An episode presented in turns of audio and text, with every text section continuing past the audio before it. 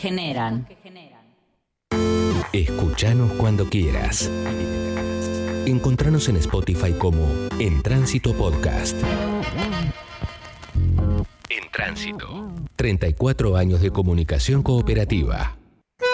¿Pensaste en todo lo que tuviste que hacer? ¡Ay! No doy más. ¿Y todo lo que falta? No pienses más porque queda un largo trecho. Ah, Dios mío. Ahora, renovate. Sintoniza FM en tránsito y escucha un programa que va de abajo hacia arriba. Pero siempre, pero siempre, pero siempre, para llegar acá.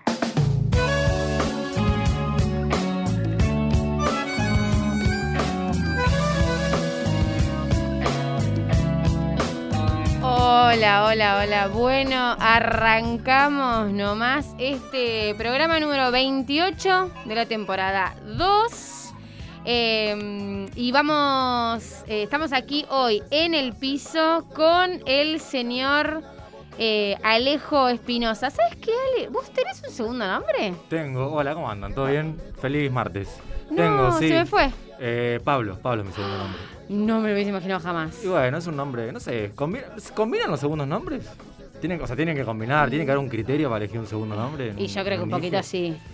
Bueno, pero capaz que yo Alejo la- Pablo, Y no el está tan mal apellido, el apellido es un primer nombre para Pablo. Perdón, pero estoy tratando de dar vuelta Dame, nuestra tablet para que nos vea nuestra compañera Florencia que me está mirando, pero no la pudiste saludar. Así que Eh, bueno, y Saludar. allá en, en- allá en su ciudad, eh, que no es su ciudad natal, ya hablamos un montón de veces, ella ya ha nacido en Morón, pero vive en Libertad, la señora Florencia Romano. Hola Flor, ¿nos escuchás?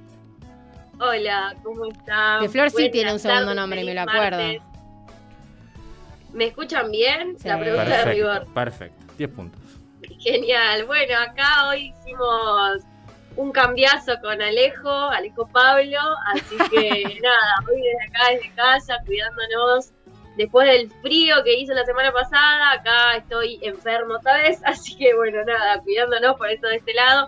Y lo de los segundos nombres no sé si combina. El de Barbie combina, pero... Eh, sí, Bárbara Diana, escuchame una cosa. Creo que sí, a- y a mí me encantan, me gustan, quiero decirlo, viste que hay una queja de los nombres. A mí mis nombres me gustan. Igual voy a decir algo. Me parecen bien los padres que eligen dos nombres para sus hijos cuando el primero es. saben que puede llegar a ser polémico. ¿Vos, vos crees que Bárbara es polémico? No, Disculpame. no, no estoy hablando de vos, estoy hablando en general, porque hay gente que se llama, no sé, nombre raro. Sí. y, De no sé, un. Claro, y después. Rosario. Claro, y después poner un nombre. Porque está bien igual, porque los padres capaz pensaron eso. O no, bueno. Bárbara igual está Santa Bárbara, de- que que hay decirlo. gente que Bueno. Tengo pruebas de que hay gente que efectivamente pone a sus hijos los nombres que aparecen, ¿se acuerdan? En ese Sí. calendario, que son nombres, algunos son terribles. Son bíblicos, ¿no? Que los La ha mayoría. utilizado. Durante años, pobre gente. Generaciones arruinadas con esos calendarios. Tremendo. Bueno, escúcheme una cosa. Si se quieren comunicar con nosotros, lo pueden hacer a través de las redes sociales, Facebook para llegar acá, Instagram para llegar acá también. Y hoy tenemos eh, dos columnas eh, muy eh, interesantes. Una, claramente, vamos a hablar poselecciones, vamos a hacer nuestra reflexión ahí un poquito y, y bueno, lo, lo- lo que pasó. ¿Qué pasó? Eh, no, no te puedo contar, pero es un secreto, es un secreto. Hubo elecciones en la no sabía, mira. Bueno, Y después, por otro lado, vamos a hablar sobre novedades y ampliaciones en la búsqueda de Tehuel y la causa de Araceli Fules, que tuvo eh, ahí unas novedades en este. mm, también un poco atadas a las elecciones, hay que decirlo también. Así que vamos Sí, a tener cual. ahí eso. Pero bueno, antes de todo eso, vamos a arrancar con las noticias. Ahora que llegaste al oeste, necesitas enterarte de todo lo que pasa en tu patria chica. Te lo contamos para llegar acá. Bueno, Ale, ¿tenés una noticia? Sí, una que sale en el portal de la radio, comunicacionsocial.org.ar. La provincia declaró la emergencia hídrica por la bajante del río Paraná. Será por 180 días y comprende a 17 partidos bonaerenses. Además, se creó el Comité Interministerial de Emergencia Hídrica para brindar asistencia a las zonas afectadas, preservar reservas y recursos naturales y articular entre la provincia y las gestiones eh, locales. Bueno, es un tema que está hace rato en la agenda, Sí. pero que... Yo bueno, tengo para decir que tengo pruebas de que está abajo el, el río, porque no hace mucho pasé un día ahí y una amiga, una gente que nosotros conocemos, que no voy a decir el nombre para no exponerla, eh, se quedó encallada en el barro porque estaba muy bajo el agua. No, sí, es un problema, un problema impresionante. La verdad que, eh, más allá de la emergencia hídrica, siempre está bueno siempre volver para atrás porque las causas y, digo, generar eh, políticas que la gente pueda, que lleguen a la gente, que puedan comprender y que tomemos conciencia de lo que es eh, que un río, un río histórico esté tan bajo. Sí, y además también entender quizás que a nosotros desde este lado, pareciera que no, de este lado me refiero alejados del río, pareciera que no nos, no nos, no nos compete, digamos, de alguna manera. Claro. Pero, pero bueno, hay poblados, población muy cercana que, que es, influye un montón y también nos influye a nosotros, como todo, de alguna u otra manera influye, así que... Flor, ¿vos Obvio, tampoco, también el tema de lo que hablamos mayormente cuando Ale trajo el tema del medio ambiente a las columnas, esto también es una prueba más de todo lo que afecta y lo que sucede alrededor del medio ambiente. Bueno, les cuento mi noticia que sale en el portal elcactus.com.ar. El municipio de Moreno, a través de la Secretaría de Cultura, Educación y Deportes, entregó sillas, mesas, cocinas, industriales y elementos de cocina a instituciones educativas del distrito se distribuyeron un total de 120 mesas y 240 sillas en varias escuelas del distrito y eh, la escuela secundaria número 63 también recibió una cocina, no todas, miren, miento, les estoy diciendo cualquier cosa. Cada una de estas escuelas recibió una cocina industrial cada una.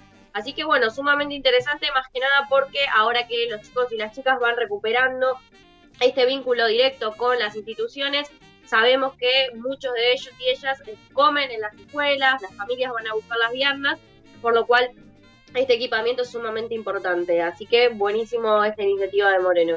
Sí, y pensando en el mobiliario, pensaba también en que en esta vuelta a clases y este retorno y la finalización de las burbujas, ahora los grupos están enteros, hemos, nos hemos dado cuenta en las instituciones educativas que el mobiliario eh, es complejo de adaptar a esta situación por la que estamos pasando. Es, complejo adaptar las mesas grupales, que, igual tanto tanto nos, nos gusta, digamos, ¿no? Porque nosotros, por ejemplo, en la escuela en la que yo trabajo tenemos mesas grupales, pero bueno, porque tiene un, significado, porque tiene una justificación, laburar en grupo y demás. Pero bueno, en este contexto es complejo y el cambio total de mobiliario es, es casi hoy imposible en las escuelas. Y las, o sea, las aulas. Sí, eh, con Sí, hay aulas con, muchos con muchos chicos que Sabemos los primeros años, en el secundario siempre son las que tienen más, pero son aulas que por lo general suelen ser las más grandes de algunas escuelas, pero a, veces ni, ni eso dan abasto. Entonces, bueno, sí, la infraestructura de las escuelas es un problema que tiene, sus, largos años y en la pandemia quedó evidenciado. Y bueno, vamos a cerrar este bloquecito con una canción de los fundamentalistas del aire acondicionado. Eh, ¿Se llama qué? Eh, el lindo salario votó cerca de mi casa. Me olvidé de contarles. Sí, obvio, porque todos sabemos. Que quiere, vos queremos No, podría haber ido ahora que lo pienso, pero a sacarme una foto, pero creo que no, no quería. Yo hubiera dormido en el colegio donde hubiera votado el indio si hubiera sabido, Alejo Pablo. O sea, hubiera. No es una persona que, no es una persona que tenga mucho apego a las grandes masas, salvo cuando está en el escenario, pero eh, así que no creo que se haya sacado foto con nadie. No, y menos en este contexto no, está tan, tan, tan de ánimo capaz. Pero bueno, vamos a escuchar este temazo rock para el negro Atila. Disfrútenlo y enseguida volvemos.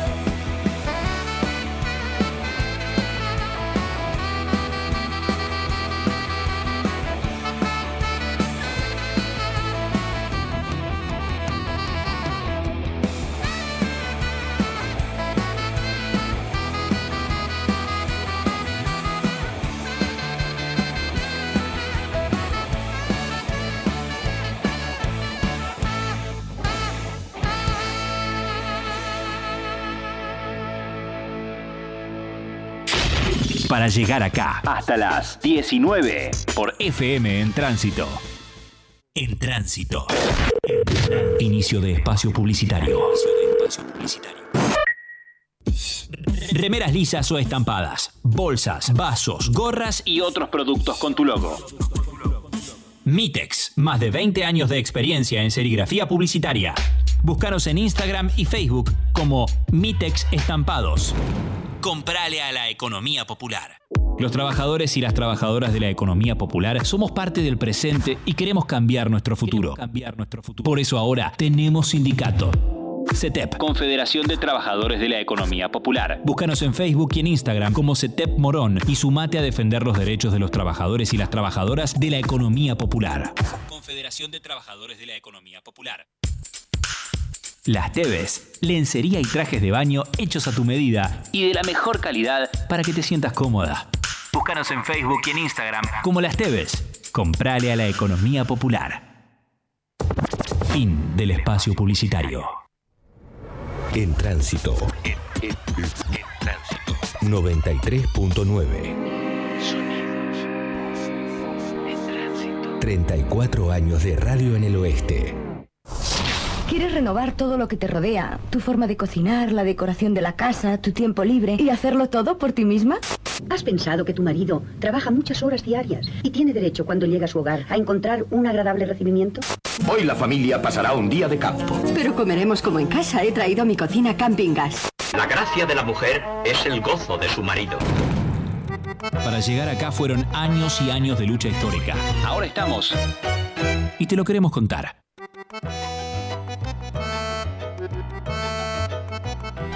Bueno, arrancamos este segundo bloque. Eh, vamos a hablar sobre la búsqueda de Tehuel y la causa de Aracelis Fulles, que tuvo algunas novedades. Hola Flor, ¿nos estás escuchando bien? Los estoy escuchando bien. Eh, bueno, como dijo Barbie, vamos a charlar un poco sobre estas dos causas.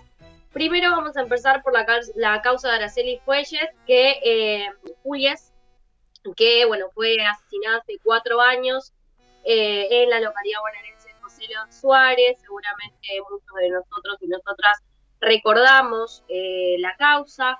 El, lunes, o sea, el día de ayer, comenzó el juicio por eh, el crimen que cometieron estas personas en el año 2017.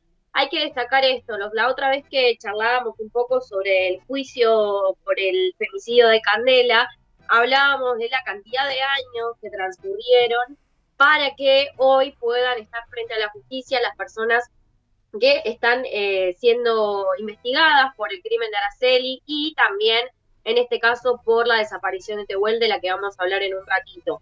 Em, el día de ayer eh, empezó, como les decía, el juicio. La familia de Araceli pidió que los ocho imputados que actualmente se encuentran en libertad se queden de por vida en la cárcel.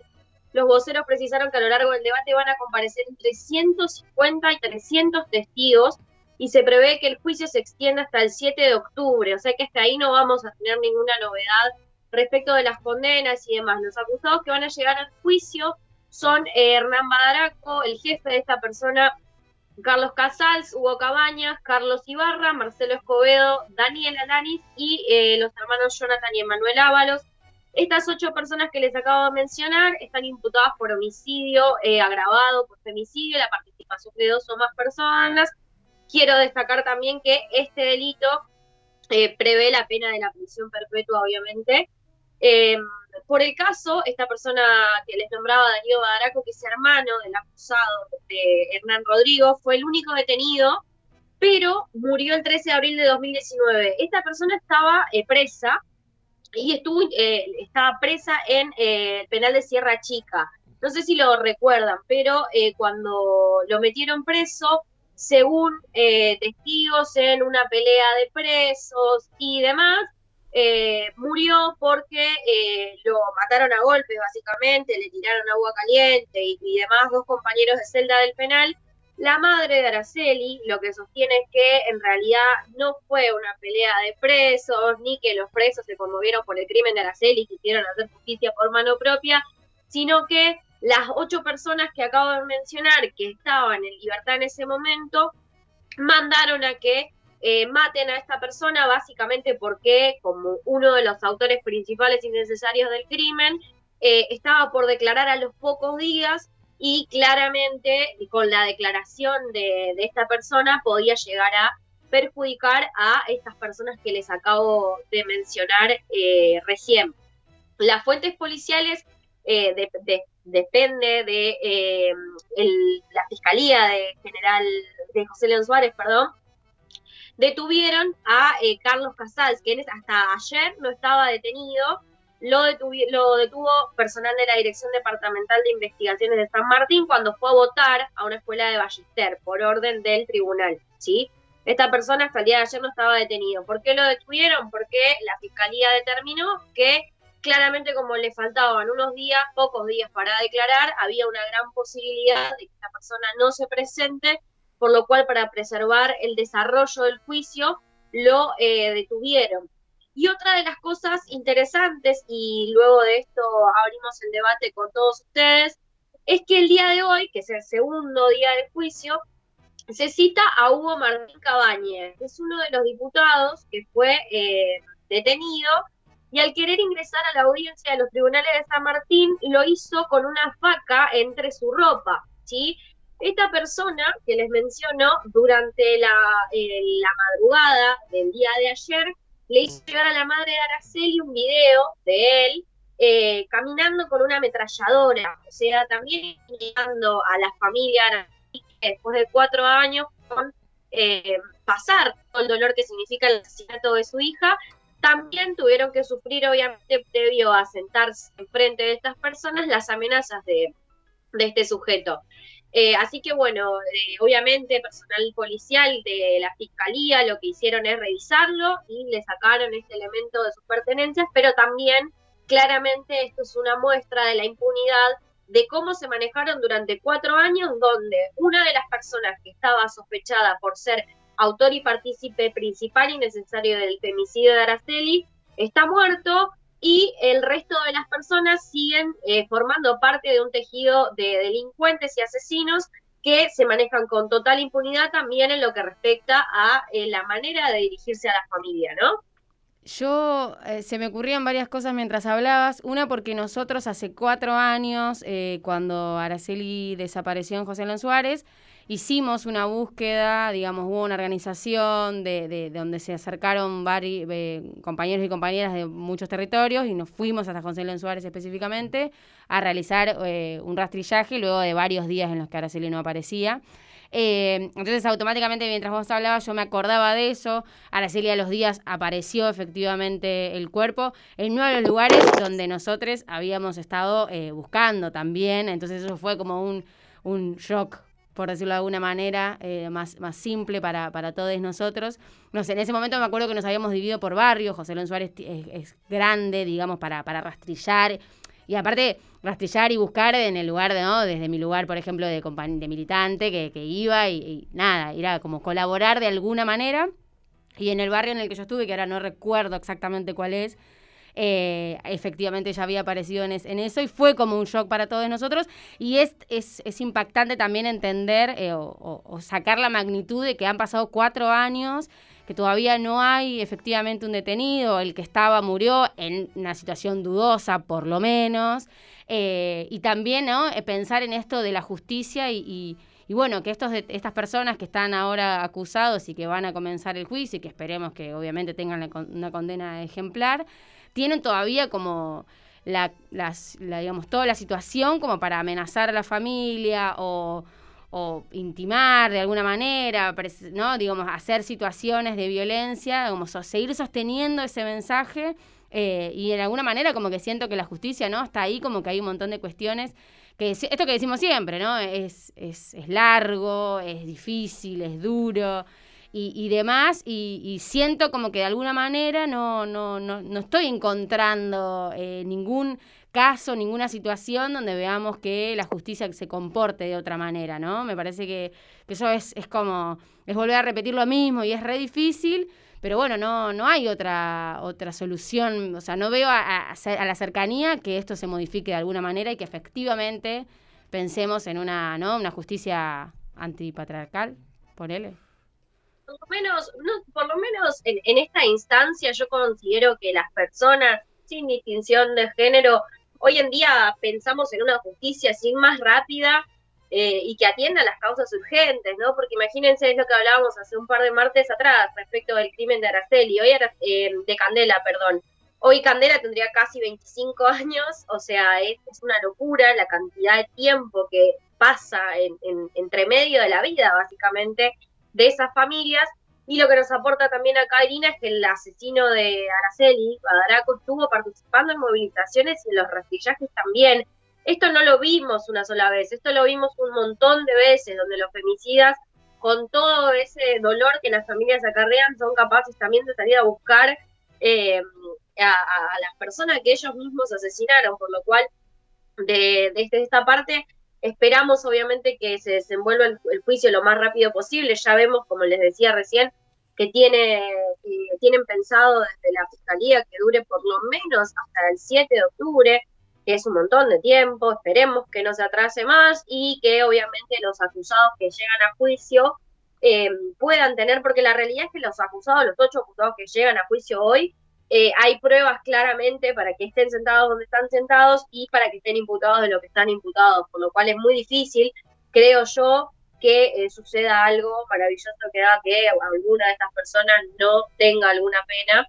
Claramente la más ejemplar para quienes tuvieron participación directa en el crimen. Aparte de todo esto, las amenazas que se van a sumar que recibe eh, la familia, en particular la madre. O sea, tenemos que decirlo a esto también no amenazan al papá de Araceli, amenazan a su mamá, que es quien también se puso adelante como la, me acordaba hoy mientras buscábamos un poco de información respecto del caso, la mamá de Lucía Pérez, que formaron una asociación, una red de, madres víctimas de femicidio, así también sucedió con la madre de Araceli, que hoy en día participa activamente de organizaciones y demás causas que involucran a las mujeres en el partido de San Martín. Entonces digo, las amenazas las recibe esta persona porque es mujer, porque también se puso adelante y se puso la bandera de, la causa de su hija y de todas las hijas que hoy en día eh, fueron víctimas de este sistema, claramente adelante, así que esa será una nueva eh, causa que tendrá esta persona eh, Casals, eh, aparte ¿no? de la que le corresponda por el, el asesinato de Araceli. Respecto de lo de Araceli, vamos a seguir de cerca lo que suceda y quiero pasar eh, al caso de Tehuel, Tehuel de la Torre, el joven trans desaparecido en la localidad de San Vicente el 11 de marzo. 11, Se cumplieron seis meses. Interrumpo ahí porque creo que es, hablábamos de los tiempos, 11 de marzo, y hoy es la noticia, creo que la tercera, cuarta noticia que se conoce nueva de, eh, desde marzo, pasaron seis meses. Tal cual. Y ahí, ahí tenemos que hablar también de, esto lo, lo mencionamos, lo recuerdo nada más porque, nada, e, es importante también ver que un juicio nos lleva cuatro años y la desaparición de una persona que, como dijo Barbie varias veces, no se la traga la tierra, en algún lado está, la investigación tiene que caminar, por lo cual seis meses, seis meses después, la justicia eh, dio a conocer que eh, se encontraron coincidencias con el ADN de Tehuel en una mancha de sangre hallada en una pared de la vivienda de Luis Alberto Ramos de 37 años. Hay que destacar algo, hay solamente dos personas imputadas en la causa de Tehuel y las dos personas por falso testimonio, nada más que por falso testimonio. Por lo cual está sumamente lento, se realizó una movilización de una asamblea autoconvocada por Tehuel eh, para pedir obviamente que se agilice el tema de la causa y para pedir también eh, claridad respecto a esta noticia que hoy conocemos eh, sobre la desaparición de Tehuel. Y en parte lo que, lo que veía hoy también haciendo esta investigación para la columna es que desde el Ministerio de Seguridad de la provincia se, se le dijo a la familia que se iba a intensificar la búsqueda poniendo la cara de Tehuel una foto en todos los patrulleros de las cuatro fuerzas de seguridad. Y yo cuando lo leía decía como, ¿cómo, ¿cómo le vamos a decir a una familia que su hijo salió a buscar laburo, que no volvió en seis meses, no tiene una noticia? Hay dos acusados, dos imputados nada más, porque ni siquiera son acusados. Eh, por falso testimonio, ni siquiera hablaron, porque hasta el día de hoy hay un pacto de silencio enorme entre estas dos personas, no hablaron nunca, absolutamente nada. Y la respuesta del Estado hoy, ante el caso de Tehuel, es, bueno, pongo la foto de tu hijo en las cuatro, los cuatro patrulleros de todas las fuerzas de seguridad. A ver, me parece una locura que eh, la, la, manera, ¿no? Y la estrategia de búsqueda de una persona de parte del Estado hoy sea esta, ¿no? Eh, no, no, yo sí, claro, claramente coincido con, lo que dice Flor. Y eh, creo que es un tema que podríamos quizás profundizar o, ver cuáles son las estrategias de búsqueda de una persona. una persona. Digo, eh, cuando hablamos de la seguridad, también estamos hablando de esto, me parece. la inseguridad es que te, que te puedan robar en la calle, o que te pueda pasar algo en la calle, o que entre alguien a tu casa a robarte, pero también son estas cuestiones. Pasa que muchas veces esta inseguridad no se investiga o no se, no se trata porque sabemos que la policía está eh, implicada mucho, no estoy diciendo que en este caso puntual, no lo sabemos, pero eh, está implicada en muchos casos de desaparición de personas. Pasó con Luciana Rúa, por ejemplo. Sí, con el otro compañero que fue hace menos tiempo. No me sale el nombre ahora. Eh, Facundo Astudillo Castro, sí, también.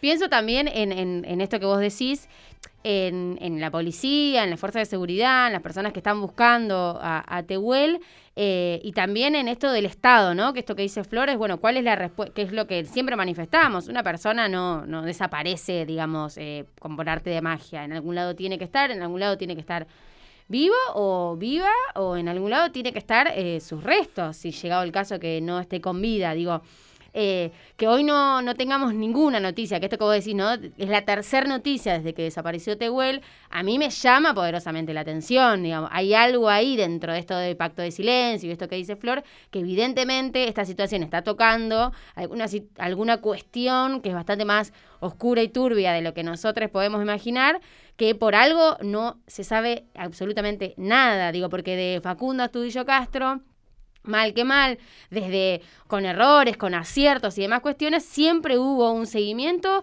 e incluso hubo noticias y situaciones casi eh, semanalmente de más o menos cuál, cómo estaba la causa. A mí me parece que lo de Tehuel es casi, si nosotros como sociedad no seguimos compartiendo la foto de él, digo, los medios de comunicación masivos, ya para, para ellos ya o apareció o se resolvió la causa.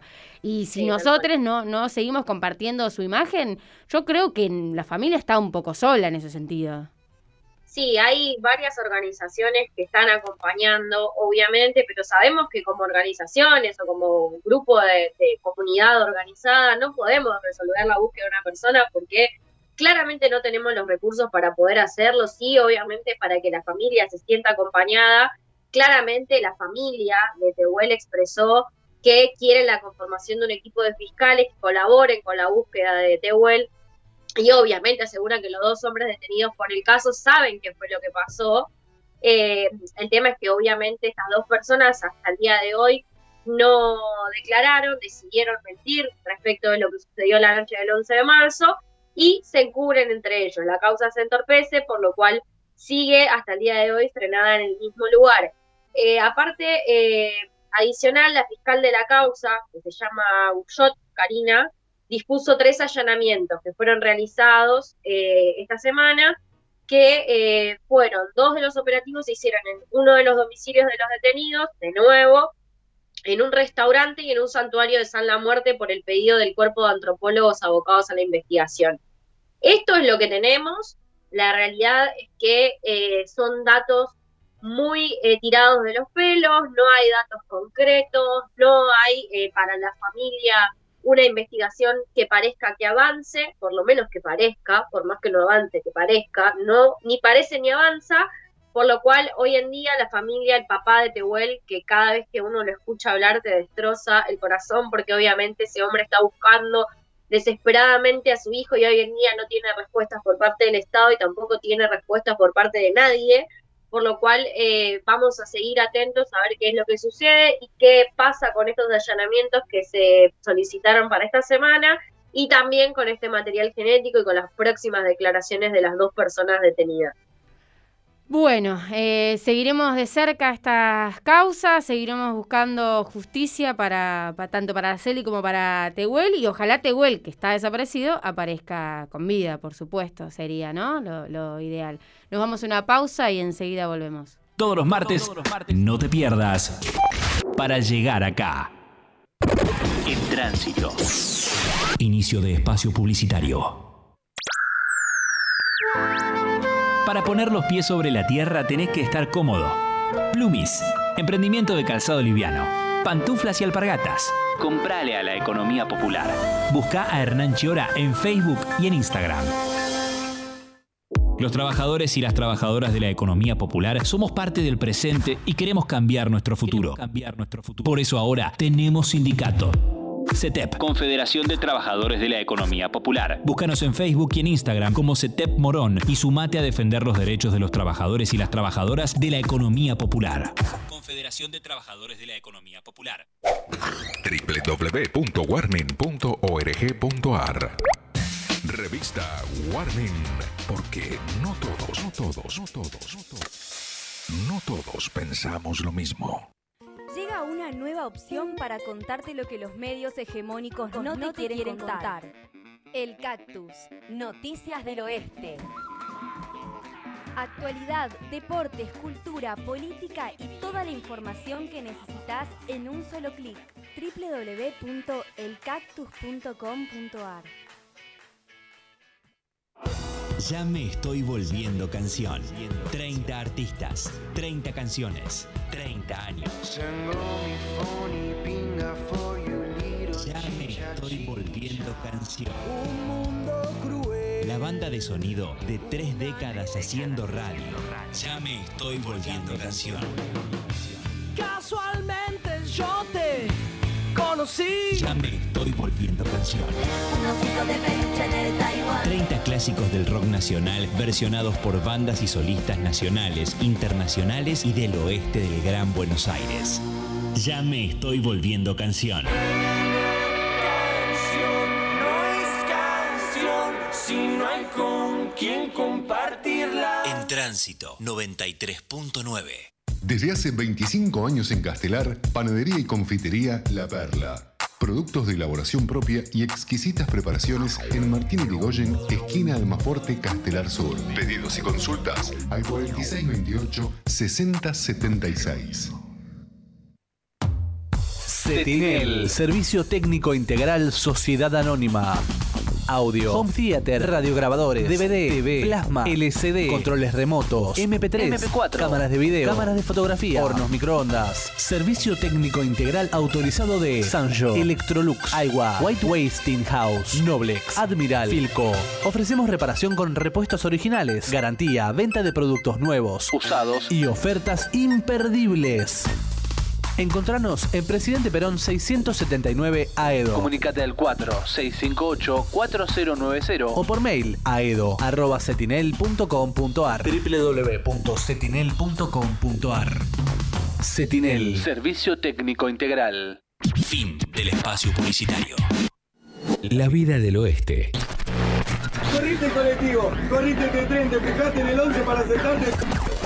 Suena en el aire. En tránsito 93.9. Gracias por estar acá acompañando mientras se trabaja. Muy buena la radio. Gracias a todos. En tránsito 34 años de, co- 34 años de comunicación comunitaria. ¿Qué pasa en el barrio? En tránsito. Para llegar acá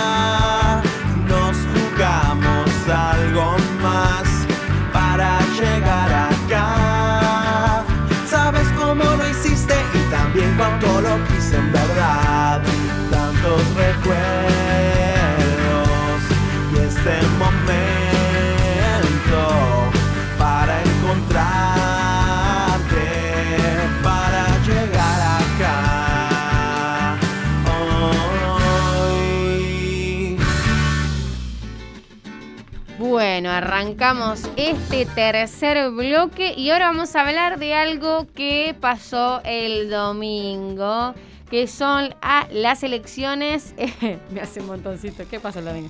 Las elecciones legislativas de 2021, las paso, que son la primera, como la primera tanda de elecciones de este las, año. las internas, las internas. Las, inter- las, ah, las viejas internas de los partidos ¿Votaste en alguna interna alguna vez? No, pará, Entonces pibe. no diga las viejas internas como si fuiste a votar al, com- al, al Al comité. local, al comité de la UCR por nada.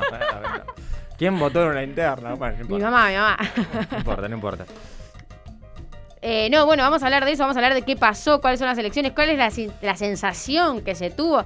Acá Alejo viene con unos datos que son eh, bien estadísticos. Bueno, tampoco, sí. Porque es- bien. el muchacho es Alejos Datos Espinosa. No, no. Alejos, le Bueno, si, si quieren arrancar por eso, arrancamos, arrancamos por ahí. Sí, para mí hay que arrancar Lo- con datos. Lo primero que hay que decir, digo, claramente no, eh, el resultado para el gobierno fue malo en todo el país. Digo, yo esto lo, lo remarco porque eh, no es que el gobierno ¿Malo perdió- para quién, perdió en la- para el gobierno, lo acabo de decir. Ah, perdón, perdón. Eh, Al no es que el gobierno perdió en la provincia de Buenos Aires por algo particular sí, y ganó en otras, en otras provincias, sino que perdió en, en todo el país prácticamente, salvo en muy poquitas provincias. Eh, y eh, lo que sí, por ejemplo, en Santa Fe eh, hubo internas, muchas internas. En Juntos hubo cuatro listas. En el Frente de Todos hubo dos. Por Ah. ende, ganó Juntos, pero al haber tantas internas, sabemos cómo después los votos no, no se traspasan siempre eh, de esta manera. no, porque no es tan lineal de Claro, no. van... por- porque no son internas partidarias, son internas abiertas. Eh, pero bueno, el dato que yo les quería traer es que en algunos municipios del conurbano donde el Frente de Todos ganó, eh, fue más baja la participación electoral que en donde que a nivel general. A nivel, a nivel nacional fue eh, del eh, 66%, que es un dato que se venía hablando de cuánto, cuánta gente va a ir a votar. Eh, Sí, sabíamos sí. que quizás iba a ir menos gente. Yo creo que no fue por la situación del coronavirus, por los miedos a contagiarse. Pero el dato fue menor que a otras pasos. Las pasos suelen ser 70, 72. Fue 4 puntos menos. Es poco para lo que fueron eh, las pasos. No es un, resul- un- un número que deslegitime la elección, digamos. No. es que No. votó poca gente, entonces. Pero no, es un número bajo en comparación. Pero en donde el gobierno ganó, por ejemplo, en Moreno, que el gobierno sacó 8 puntos. Pero la participación fue 63%. En Provincia Varela sacó 13 y la participación fue 62. En José Cepaz sacó 24 con interna y la, la participación Con fue interna 60 del Frente de Todos. Claro. Ah. Y la participación fue 61. En Matanza sacó 19 y la participación fue 62. Y en Merlo sacó 9 y la participación fue 61. Vamos para Sí, Merla ahí, la Flor. única de, que- de estos tres que está acá que, que donde ganó el oficialismo fue en Merlo. Pero esto lo quiero remarcar porque había una idea de como que el gobierno va a ir a estos distritos donde ganó para aumentar la participación electoral y sumar más votos, porque como que es más fácil buscar donde ganaste y no donde perdiste. Por una cuestión de que si fue poca gente a votar, vos podés ir a buscar a los que no fueron a votar para que te voten a vos y no quizás cambiar el voto. Yo lo que también, lo que también se estuvo Yo, que- comentando. yo no sé vos, pero yo creo que de las PASO a, a noviembre la gente no cambia de voto. Bueno, Macri remontó bastante la última elección, en las elecciones presidenciales. A ver, podemos también podemos analizar las pasos si queremos como, como elemento. Yo creo que esta vez hubo un montón de internas, eh, sobre todo en la oposición, que es a los que les suele servir más las internas, eh, o por lo menos a este tipo de oposición. Eh, pero claro, no, no hay, digamos, un traspaso automático. La realidad es que no es que la gente que votó, el 100% de la gente que votó, por ejemplo, a Facundo Manes va a votar a Santilli. Pero bueno, Manes fue uno de los grandes ganadores de, la elección. Pero lo, que yo, lo que yo les estaba comentando antes es que el gobierno probablemente vaya a buscar los votos ahí donde ganó y, fue menos gente a votar. Lo que pasa es que eh, hay que ver también el motivo por el cual esa gente fue a votar. Se hablaba de que en los sectores populares la gente no, no fue eh, por, por, bueno, por, por descontento en general. Pero eh, también es cierto que los lugares, en las, provincias hubo mucho voto en blanco. En algunos municipios, en algunas provincias hubo voto en blanco. No pasó aquí en la provincia de Buenos Aires, pero digo, también se está hablando del voto en blanco, del voto. Yo creo que el voto bronca, quizás el voto bronca, por lo menos en el conurbano, fue para el gobierno, en definitiva. No hubo voto bronca en blanco, no hubo voto bronca en- ausente, sino que se dividió. Y bueno, y, el gobierno hizo una elección que, era claramente muy lejos de lo que estaba esperando. quiero decir algo que me parece interesante esto de la participación que marcabas vos recién, Ale, porque nosotros durante todo el desarrollo de la campaña y demás, en los distintos programas veníamos hablando de que iba a ser una sorpresa también la participación que se dé eh, en las elecciones en este contexto, ¿no? Y hay que considerar que más del 50%, casi, casi rozando el 70% de participación, no está nada mal. Yo sinceramente no me esperaba tanto nivel de participación, por lo cual es importante también ver que, como decía Ale recién, los resultados mayormente no, no sé si se suelen o si suelen mover mucho la aguja para un lado o para el otro eh, las generales, y también hay que considerar que claramente noviembre lo tenemos a la vuelta, ¿no? No, a ver, creo que, por ejemplo, respecto a la participación, eh, lo, que- lo que hablábamos la semana pasada del- de las elecciones del 2001, que en el 2001 hubo elecciones, ahí el voto bronca fue en blanco, fue voto impugnado, fue voto nulo, no había nadie que represente o que canalice eso. Hoy sí hubo, eh, fue parte para Juntos, para la oposición mayoritaria, pero le fue muy bien a la izquierda. En Mm. Jujuy sacó 24 puntos. En la provincia de Buenos Aires salió tercera, sacó casi 8 puntos, 9 puntos. Eh, en la capital le fue muy bien a Milei, eh, sacó 14 puntos. Milei probablemente tenga 3, eh, tres seguro, creo, de diputados en el Congreso, entre ellos él. Le fue muy bien eh, a Manes, bueno, a Manes también, le, digo, fue nadie esperaba que haga una interna en Juntos como la que hizo, probablemente ni siquiera dentro del PRO. Y yo creo que en el gobierno esperaban menos participación y que si, si gana- eh, ganar por poco, en el gobierno creo que esperaban ganar por poco, eh, con una baja de la participación o con el voto quizás más disgregado y no tan, eh, por lo menos en la provincia, no que la gente eh, ese voto bronca lo, lo vuelque mayoritariamente a Juntos. Yo pienso quizás ahora la, pregunta que, que- me hago, que les hago eh, también es, bueno, ¿y ahora qué, qué, digamos, cuáles son las estrategias que se piensan? Porque nosotros también durante todos los programas anteriores estuvimos pensando en o charlando sobre la campaña, sobre cómo la vamos, cómo se estaba desarrollando, sobre bueno, esta cuestión de la comunicación y TikTok y todas estas cosas nuevas que, que- que estamos tratando, que se están haciendo incluso los candidatos, eh, para que eh, los voten, las voten, les voten. Entonces mi pregunta es, ahora en estas circunstancias, eh, ¿cuáles son las estrategias que se pueden pensar o cuáles son las estrategias que ustedes imaginan que, por ejemplo, el oficialismo va a tomar para de acá eh, a noviembre, que como dice Flor, está a, nai- a nada, eh, ¿cuáles son las estrategias que, nos imaginamos que, el gobierno va, va a, digamos, a tomar? Lo que se está hablando en los medios, digamos, que por ahora no hay mucho detalle, es que va a sacar plata a la calle, digamos, va, va a haber... Hoy leí una nota que hablaba de... Claro, fue un tema la cuestión de la economía, ¿no? bueno, fue ver, fue podemos- una queja del Es vecino. una lección que podemos entrarle por todos lados, pero a lo que voy es que la- una de las cuestiones sería aumentar el gasto público, que es aumentar el, intentar aumentar el consumo. Se habla de un nuevo IFE. Ahí decía un IFE, IFE, pero como... segmentado a eso. 2 millones. El IFE fue para 9 millones de personas. Se habla de un IFE para 2 millones de personas. En, sobre todo en los sectores que tienen quizás entre 50 y 60 años, que están por jubilarse y que no tienen trabajo, que no cobran la asignación universal por hijo, que tampoco cobran una jubilación. Se habla de ese sector. Bueno, se habla de, eh, bueno, reactivar la obra pública, de un aumento generalizado de los salarios. Digo, no hay algo que... Sí, eh, sí. eh, lo que se habla son anuncios para el jueves. Bueno, el, el Ah. concreto gobierno quiere poner ingresos. bueno, a ver, es una demanda que claramente está hace rato, no de ahora, pero eh, bueno, la, la va a tomar, digamos, eh, como decía Flor, cerca de, noviembre.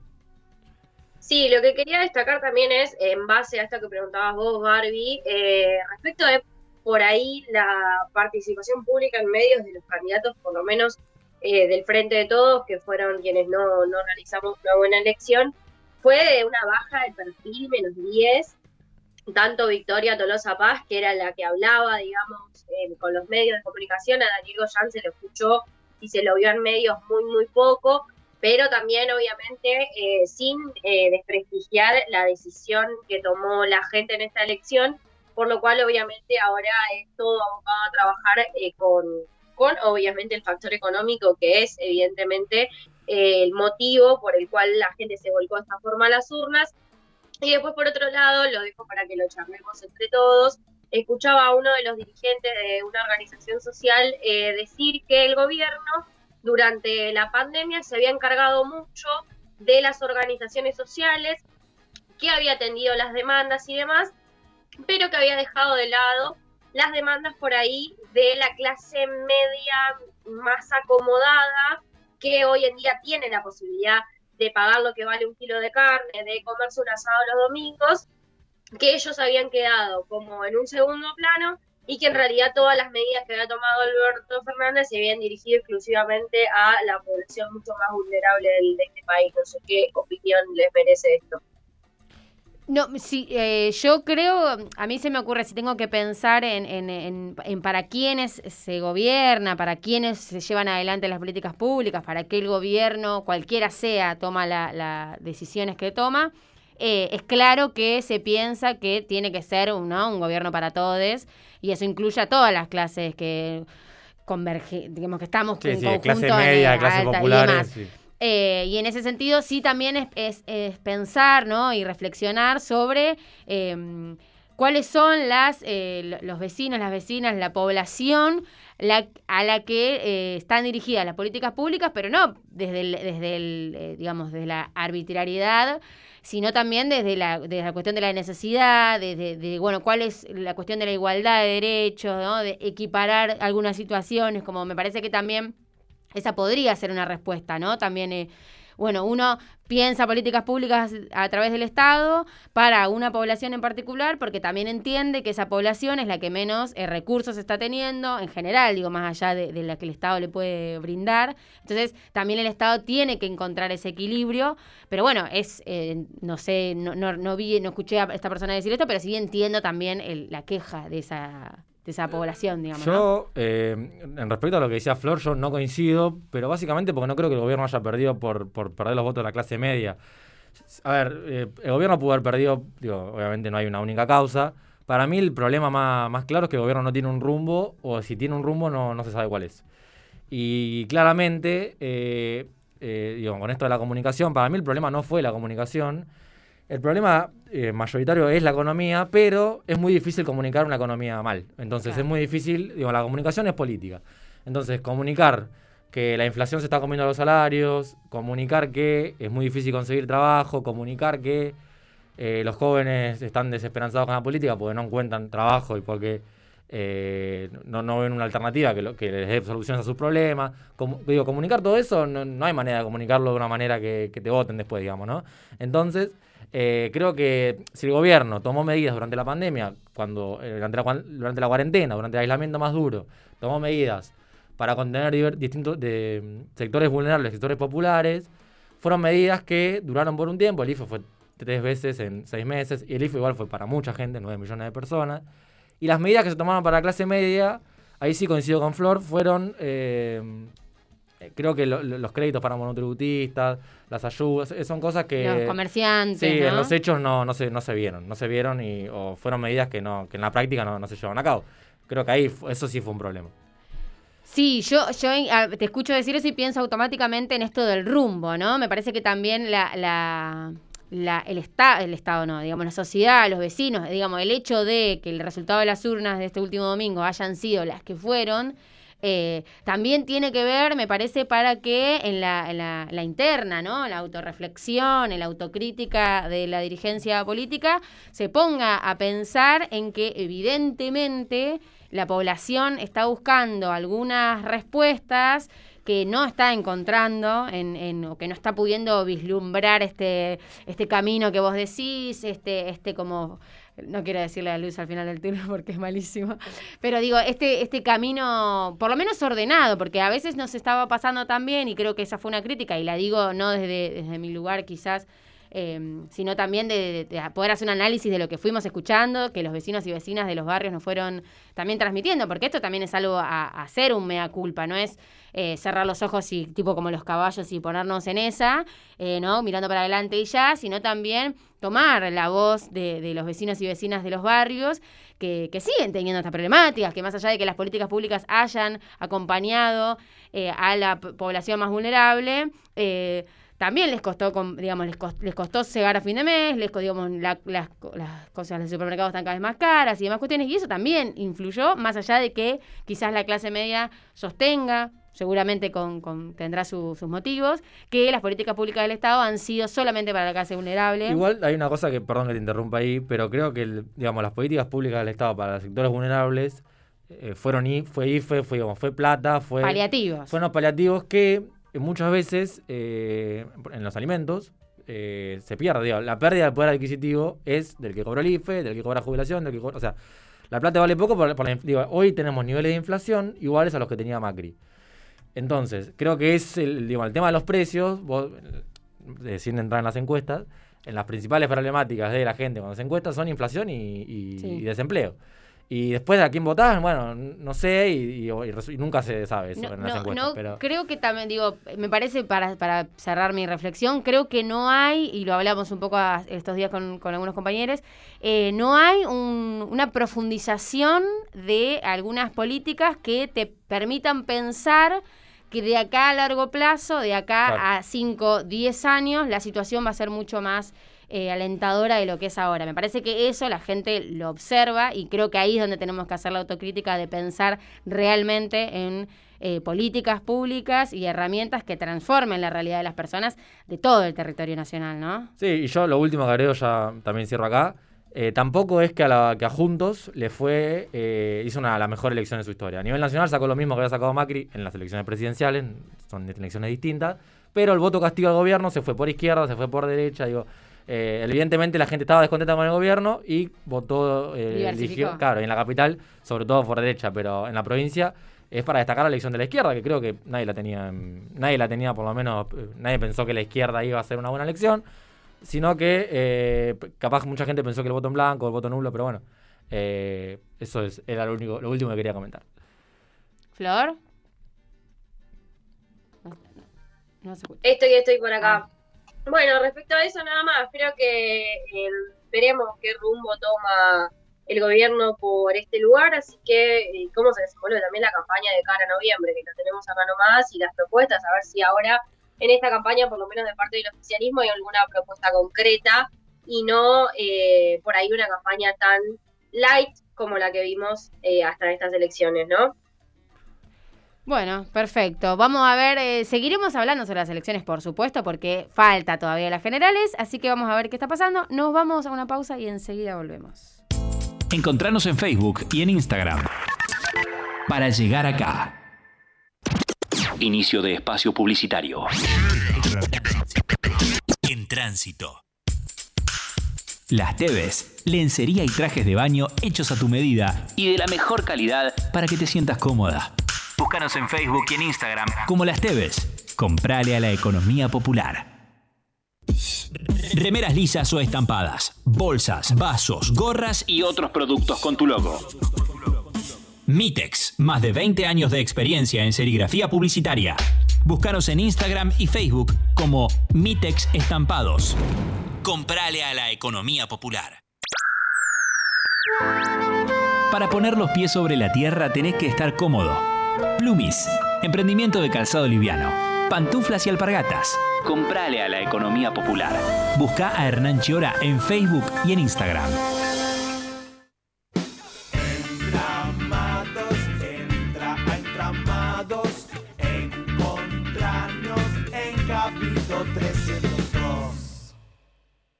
Fin del espacio publicitario. Las noticias del oeste. En nuestras líneas, pero también en los municipios. También en la Cámara de Diputados. Son los sectores menores ingresos. Nos estamos adaptando a esto. En la radio y en la web. www.comunicacionsocial.org.ar www.comunicacionsocial.org.ar Llegamos al final y vamos a unas noticias rapidito. Una que sale en el Cactus. El gobierno y el Frente Universitario acordaron una paritaria anual del 47%. Este último lunes se reunieron el ministro de Educación y seis sindicatos y lograron este aumento en las paritarias. Así que un éxito, aplauso para los, eh, los docentes universitarios. Alejo, ¿tenés una noticia? Sí, en el 1 digital de la Universidad de La Matanza, talleres culturales para todos los gustos en el distrito. Las diferentes propuestas estarán a cargo de la Secretaría de Cultura y Educación de La Matanza. Se van a hacer presencial, semipresencial y virtual. Nombro algunas rapidito. Eh, seminarios de teatro argentino y latinoamericano, este es arancelado. Taller de teatro para niños, eh, también arancelado. Taller de danzas folclóricas, este no. Taller de tango y danza en pareja para mayores de 16 años. Bueno, también tenemos taller de ritmos latinoamericanos. Mira este que bueno. Taller de danza contemporánea, taller de pintura. Bueno, hay un montón de talleres para los vecinos ¿era y gratis vecinas. o arancelado? Ya no, no, hay eh, gratis y arancelado. Por eso el título dice talleres culturales para todos los gustos. Ah, mira. para Gustos y, gustos y bolsillos. Claro, gustos arancelados tengo yo. Eh, bueno, ¿cómo te sentiste, Alejo? Bien, bien, bueno, un programa obviamente especial después de Oh, toda oh. lección, siempre eh, los que nos gusta la política. eh, no, bueno, sí, es, a ver, eh, era una elección que creo que no estaban los cálculos ni de la oposición ni del gobierno, así que bueno, eh, para unos habrán sorprendido para bien, otros habrán sorprendido para mal. Flor, ¿cómo te sentiste? Muy bien, con ganas de seguir charlando largo y tendido, pero bueno, eh, cerrando otro martes. Espero el martes que viene poder estar ahí en el estudio acompañándoles lejos de esta gripe que hoy me acompaña, pero bueno, les mando un abrazo grande a todos, sigan cuidándose, un beso enorme. Bueno, entonces, nosotros nos escuchamos el martes, ustedes nos escuchan a nosotros el martes que viene. Eh, muchísimas gracias a Ire en la producción, Ramiro operando hoy, que nunca había operado, nos había operado y sale todo hermoso. A poco de cumplir un año. A poco, a, nada, a ¿Puedes nada, a. ¿Puedes creer? Mira, ya, lejos. nylon. A nylon. Eh, nos vamos a despedir con una canción de Roma Roldán. Se llama La calle. Disfrútenla. Nos escuchamos el martes que viene. Cuídense. Desde mi punto de vista, no hacemos nada que esté mal. Yo te pido una sonrisa y vos me regalas algo más. Y no importa tanto nuestra historia, si cada día volveremos a empezar. No prometas nada que no cumplas, solo dame la mano para cruzar la calle nos separa del cielo la calle que nos confunde de nuevo.